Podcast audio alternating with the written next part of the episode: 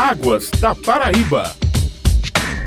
2021 está sendo considerado um ano atípico no Brejo Paraibano em relação às chuvas. E para falar sobre o porquê da redução dos índices pluviométricos nessa região do estado, o Águas da Paraíba tem o prazer de receber hoje novamente o gerente de monitoramento e hidrometria da ESA, Alexandre Magno Teodósio de Medeiros. Bom dia, Alexandre, e seja bem-vindo novamente. Bom dia, muito obrigado. Agradeço a participação, estou à disposição. É fato que realmente ocorreu, Alexandre, durante esse período de inverno inverno uma redução nos índices de chuvas na região do Brejo e o que teria provocado isso? Realmente, nós tivemos aí um início do ano, fevereiro, março, abril, até maio, com chuvas dentro da normalidade em praticamente todo o estado da Paraíba, inclusive na região do Brejo. A partir do início do inverno, em junho, as chuvas reduziram drasticamente, atingindo um déficit na região do Brejo em torno de 50% a 75%.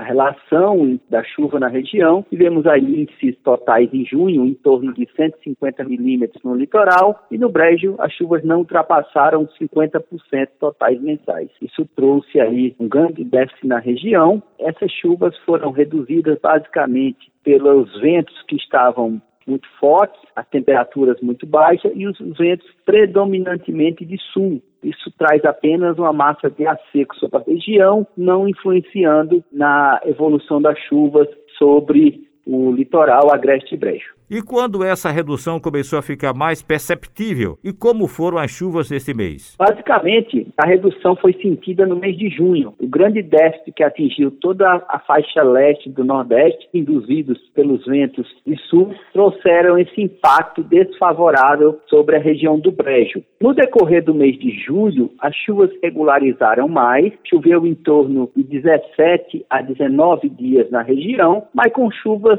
de baixa intensidade. Com isso, atingimos um déficit de 30% a 50%. No mês de agosto, esse quadro inverteu. Tivemos aí, desde o dia 1 de agosto até agora, em torno de 15 dias de chuva na região. Chuvas também fracas, mas que representam essa totalidade do mês de agosto, mas que estão já de normal acima da média o mês de agosto de forma isolada. Esses índices pluviométricos nesse período, principalmente neste mês de agosto, são surpreendentes ou não? Para o período, normalmente agosto não tem chuvas muito regulares. Agosto é um mês de chuvas isoladas, com médias de chuva baixa, inclusive para a região do Brejo, de em torno de 70 a 100 milímetros no máximo, já ultrapassaram esses valores, mas que tiveram uma regularidade extraordinária para a época. Então, basicamente, choveu em 80% dos dias, chuvas, vamos dizer, de 1 a 5 milímetros, trouxeram uma contribuição muito boa, principalmente para a questão do pasto, mas que não trouxeram recuperação hídrica e também uma recuperação na agricultura, já que tinha sido muito impactada com a ausência de chuvas em junho. E qual a repercussão disso para a agricultura? Com relação a essa parte da agricultura,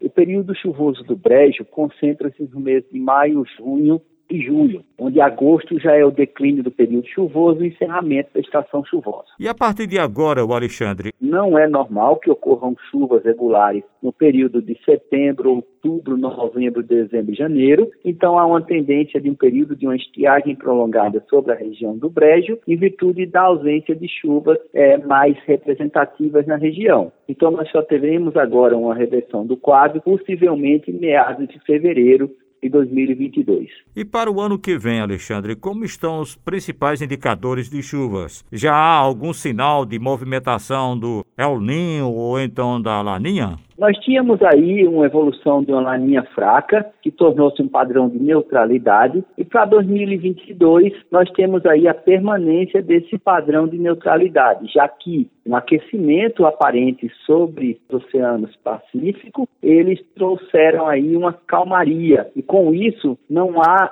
até o momento uma ressurgência tão forte do fenômeno El e sim a manutenção de um padrão de qualidade, que não deixa de ser bom para a região. Então, o padrão de neutralidade, ele permanece bom tanto para o início do período chuvoso sobre o sertão Cariri, Curimataú, já agora no final de dezembro, e também em fevereiro para março sobre a região agreste brejo litoral. Como é que é feito esse acompanhamento das chuvas na Paraíba? São pluviômetros espalhados pelo estado? A questão da relação da medição da chuva no estado, basicamente 90% da rede da ESA são estações convencionais, pluviômetro padrão tipo Vila de Paris, onde em todos os municípios do estado é monitorado diariamente essa ocorrência de chuva ou não. O restante 10% são equipamentos automáticos que informam de hora em hora é a ocorrência desses eventos. Alexandre, e a sala de situação, como é que ela está funcionando? Nós temos na ESA um ambiente chamado sala de situação de riscos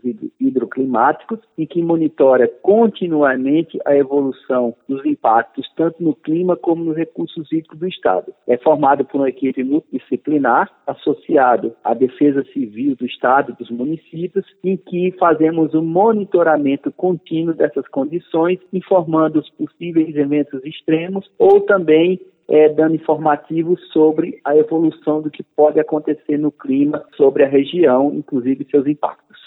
Todos os produtos, serviços e informações da ESA estão disponíveis no portal público no endereço www.aesa.pb.gov.br ou presencialmente nas suas regionais ou na sede em João Pessoa, que fica ali na rua José Américo de Almeida, Avenida Duarte da Silveira, é anexo ao DR. Agradecemos, portanto, aí a participação hoje no Águas da Paraíba do gerente de monitoramento e hidrometria da ESA, o Alexandre Magno Teodósio de Medeiros. Grato sempre, viu, Alexandre? E até uma próxima oportunidade. Muito obrigado e agradeço a participação. Agradecemos também a você, ouvinte, e até o próximo programa. Águas da Paraíba.